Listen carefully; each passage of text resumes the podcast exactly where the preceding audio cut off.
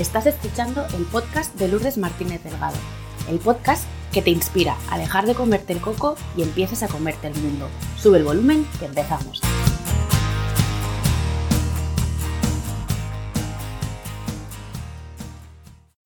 Hola a todos, ¿qué tal? ¿Cómo estáis? Espero que todo lo bien que os sea posible. En el vídeo de hoy lo que quiero es compartir siete rutinas que estoy implementando en los últimos días y que me están ayudando a mantener la calma y a sobreponerme a, a la incertidumbre de la cuarentena. Me seguís desde hace algún tiempo, algunas de estas os pueden sonar, pero sí que es verdad que las he como adaptado de alguna manera a los tiempos eh, que estamos viviendo, que nos ha tocado vivir. Eh, la primera de ellas es que me he hecho una planificación, un horario flexible eh, de lunes a viernes, ¿vale? Digamos que sábado y domingo lo dejo un poco más eh, libre, más sin determinar, por si surge algún plan.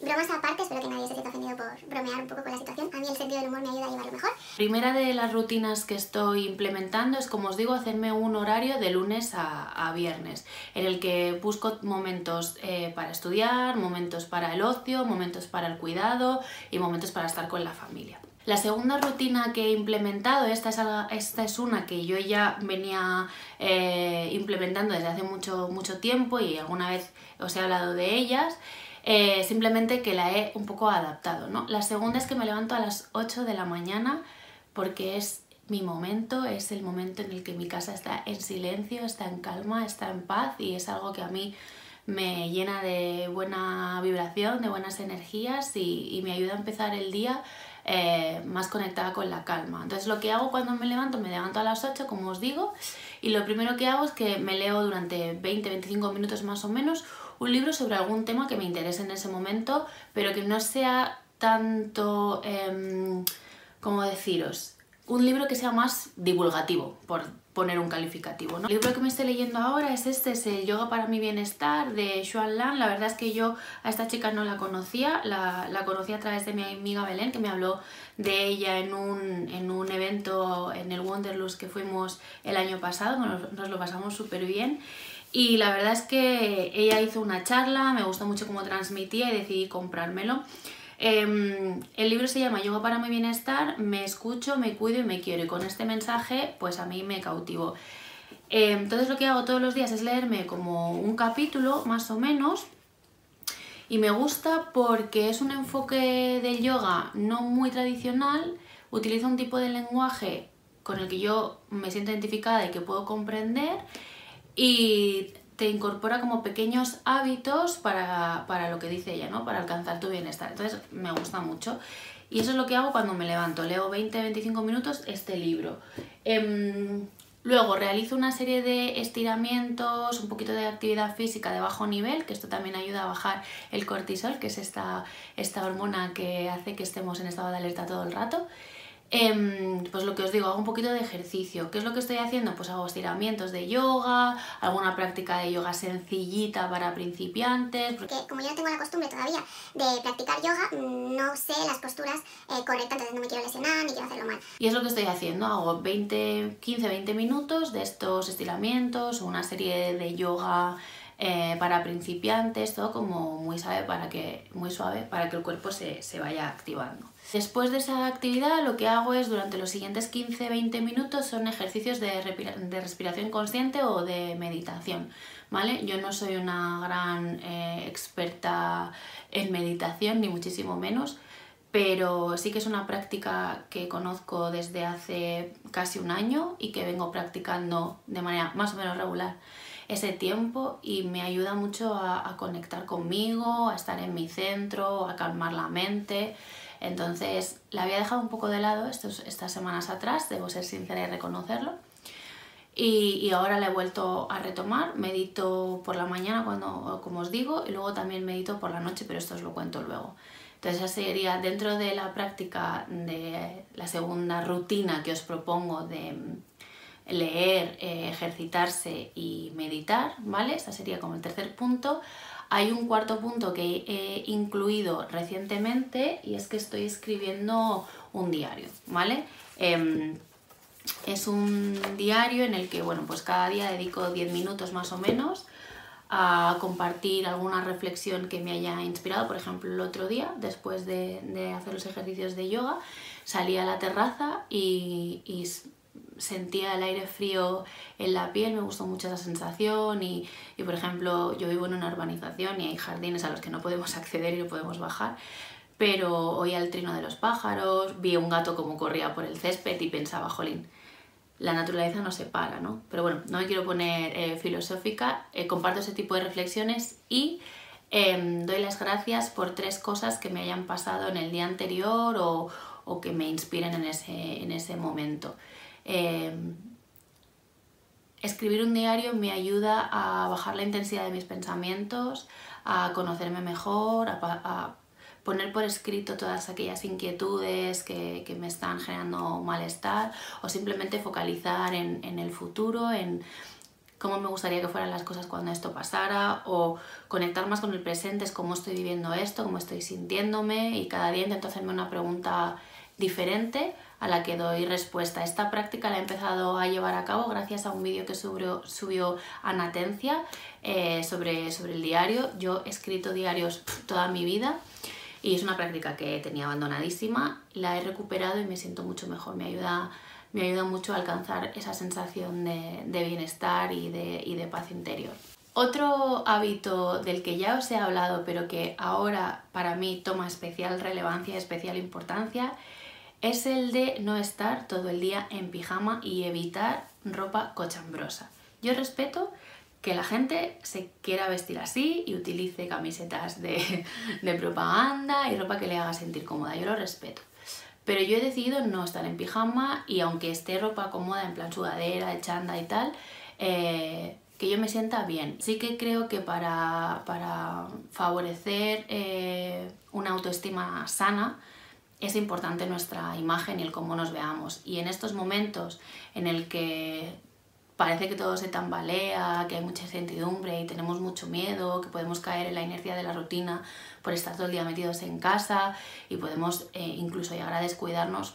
Para mí es importante eh, no caer en eso. Y, una manera que he encontrado de, no em, caer en esa tentación es no estar en pijama todo el día. Que si hay algún día que me apetece estar en pijama, como pueda ser el sábado o el domingo, que son los días que yo me los he guardado como especiales, eh, pues estoy en pijama, que no pasa nada, pero como rutina intento no estar en pijama, ir peinada y llevar eh, ropa cómoda y que a mí me, guste. Otra rutina que he cambiado, que he modificado, em, ha sido planificar mi día a día en el día. Es decir, eh, yo normalmente solía planificar mi semana al final de la semana anterior o al principio de la, la en curso. ¿no? Yo normalmente suelo planificar los domingos o los lunes por la mañana. Pero ahora, eh, por todo lo que os conté en los anteriores vídeos, eh, me doy cuenta que eso no me ayuda, que eso no me hace bien. Entonces lo que hago es que después de desayunar, desayuno con calma, desayuno con tranquilidad, eh, intento comer algo rico y nutritivo, también estoy intentando cuidar bastante la alimentación para mantener esto y esto en, buenas condiciones. lo que hago es que después de desayunar me, me programo y me planifico el día, mira a ver si tengo alguna sesión o tengo alguna reunión por Skype o lo que sea y busco en qué momentos eh, pues voy a hacer deporte por la tarde, voy a pasar un rato con mis hijos o voy a leer un libro o voy a hacer un post o lo que sea, ¿no? Em, sí que me ayuda el planificar, pero luego de una manera, como os decía al principio, al principio más flexible, más centrada y focalizada en el día a día, ¿no? Para, para seguir conectada con el aquí, con el ahora y no irme al futuro y no irme a la preocupación. Decido ocuparme en vez de preocuparme de esta manera. ¿Qué nueva rutina he incorporado? Rutina, práctica, hábito, decisión, llámalo X. Em, he limitado el acceso a los grupos de Instagram eh, y a las noticias relacionadas con todo lo que nos está eh, aconteciendo. Soy muy consciente de que estamos viviendo un momento de muchísima dificultad, que hay muchas personas que se están viendo gravemente afectadas, eh, tanto por la enfermedad como por los daños colaterales que esto está, está ocasionando. En mi familia, en mi casa, en mi propia casa, nos hemos visto afectados por esta situación en el plano laboral. Em, pero me doy cuenta que estar constantemente consultando grupos de WhatsApp, eh, leyendo toda la información que me llega, sin ningún tipo de filtro, no me viene bien. Entonces, no ajena a la realidad que estamos viviendo y no indignada un poco por la gestión, aquí momento queja, eh, por la gestión que se está haciendo de los recursos eh, en nuestro país, Mm, no, no, me siento ajena a esta situación, pero sí decido filtrar un poco más la información que me llega, porque no creo que por no estar atenta ni viendo las noticias 24 horas al día, crea que estoy eh, menos solidarizada con la situación o menos consciente con el momento que estamos viviendo o no lo relaciono. Entonces, eh, limito los WhatsApps, limito eh, las noticias y simplemente vemos las noticias al mediodía y por la noche y en la medida de lo posible intentamos mantenernos y yo mantenerme ajena a toda esa información que mm, me intoxica más que me alienta a seguir adelante. El sexto hábito, la sexta rutina que em, he incorporado en estos, en estos momentos, en este periodo de crisis. Em, lo que hago por la última hora de la tarde, antes de cenar, es que dedico un rato a meditar, unos 20-35 minutos. Normalmente intento conectarme a alguna eh, meditación en directo. Os dejaré por aquí donde yo me suelo conectar al canal de la, Laboratorio de la Felicidad, que las suele mm, guiar mi amigo José Manuel, al que le mando un beso desde aquí si me está viendo. Eh, y luego hago ejercicio, ejercicio un poquito más alto impacto, más aeróbico, un poco más de descargar. Em, a veces suele ser un poco de bici, a veces suele ser un poco de em, ejercicios funcionales, alguna tabla que tenga, una media hora más o menos, em, o alguna coreo, pero vamos, que lo que intento es como al final del día descargar un poco todas estas sensaciones, toda esta todo este exceso de energía que voy acumulando a lo largo, a lo largo del día y luego me ducho y luego voy a cenar. Rutina número 7. Em, normalmente a las 10 de la noche dejo el teléfono. Dejo WhatsApp, dejo Instagram, apago el teléfono, no apago el teléfono, pero lo retiro el teléfono, ¿vale? Le doy la vuelta boca abajo, no intento no contestar grupos ni, ni nada de nada. Es una forma también de, de hacer eh, detox digital. Vamos a aprovechar estas circunstancias para sacar todo lo positivo y todos los aprendizajes que nos vayan a servir también para, para el después de. Entonces, como os digo, a las 10 de la noche eh, dejo el móvil, de 10 a 11 me suelo ver una serie, no suelo ver la tele el resto del día quitando los momentos de conectar con las noticias. Em, entonces de 10 a 11 nos vemos alguna serie, alguna peli o algo así y a las 11 me voy a la cama y durante media hora, tres cuartos de hora más o menos, leo otro libro, ¿vale? Que este sí que suele ser un poco más formativo, por decirlo de alguna manera. Y ahora el que me estoy leyendo es el de tus tres superpoderes del doctor Mario Alonso Apuch. A mí este hombre me encanta, mm, soy mega ultra super fan. Eh, me gusta su mensaje, me gusta su discurso, me gusta su manera de comunicar, me gusta su verdad, en fin, que vamos, que me, para mí es un referente. Eh, y este libro lo acabo de empezar, ¿vale? No os puedo hablar mucho, mucho más de él, lo acabo de empezar, pero me resulta bastante interesante porque habla de cómo conectar y de cómo trabajar la inspiración, la estrategia y el entrenamiento para lograr una vida más sana, próspera y feliz. Él habla de los tres planos, ¿no? Del plano mental, del plano emocional y del plano espiritual.